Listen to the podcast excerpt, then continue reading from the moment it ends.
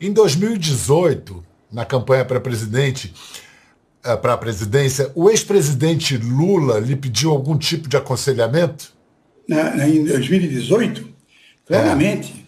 É. Em 2018, na campanha, quando o Lula uh, tinha organizado o Ciro Gomes como presidente e o Haddad como vice-presidente, os dois foram ao meu escritório. O Mário Sérgio Conte é testemunha que publicou meia página no Estado para que a gente formulasse um programa, uh, ajudasse a formular, contribuísse para formular um programa de desenvolvimento do Brasil para sair da situação complicada em que a gente se encontrava.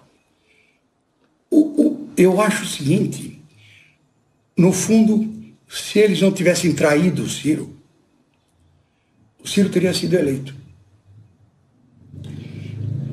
Eu não, eu não tenho nenhuma dúvida sobre isso. O Lula apresentou a chapa e depois.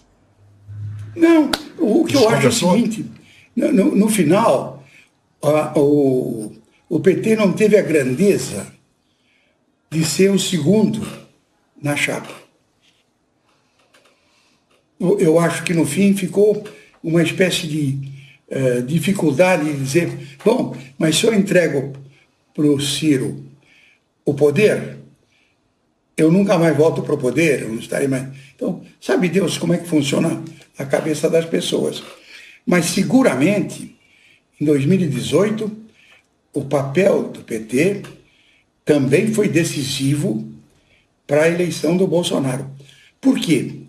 Porque o PT era o tumor de fixação contra o qual o Bolsonaro se atacava. Atacar o Ciro seria muito mais difícil e teria muito menor credibilidade. Porque o Ciro estava, é, passou incólume pela Lava Jato.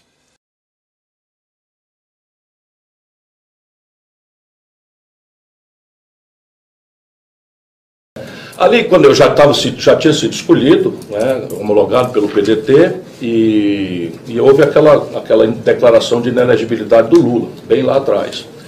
E aí eu fui cercado durante praticamente 48 horas, ali na sequência da impugnação da candidatura do Lula, para ir a Curitiba, para conversar com Lula, e eu, não, eu disse que não era mais tempo, que eu já estava homologado pelo PDT, que eu tinha compromissos, etc, etc, que eu, eu sou um homem que honra a minha palavra, e não achava, francamente, que esse era o melhor caminho. E aí veio Dilma Rousseff, Roberto Requião, só para dar duas, dois testemunhos aqui, intermediando essa conversa. E basicamente a proposta era para que eu aceitasse ser o vice do Lula, e uma vez homologada a, a, a, definitivamente a, inelegibilidade dele, que aconteceu finalmente agora, é, a substituição seria por mim.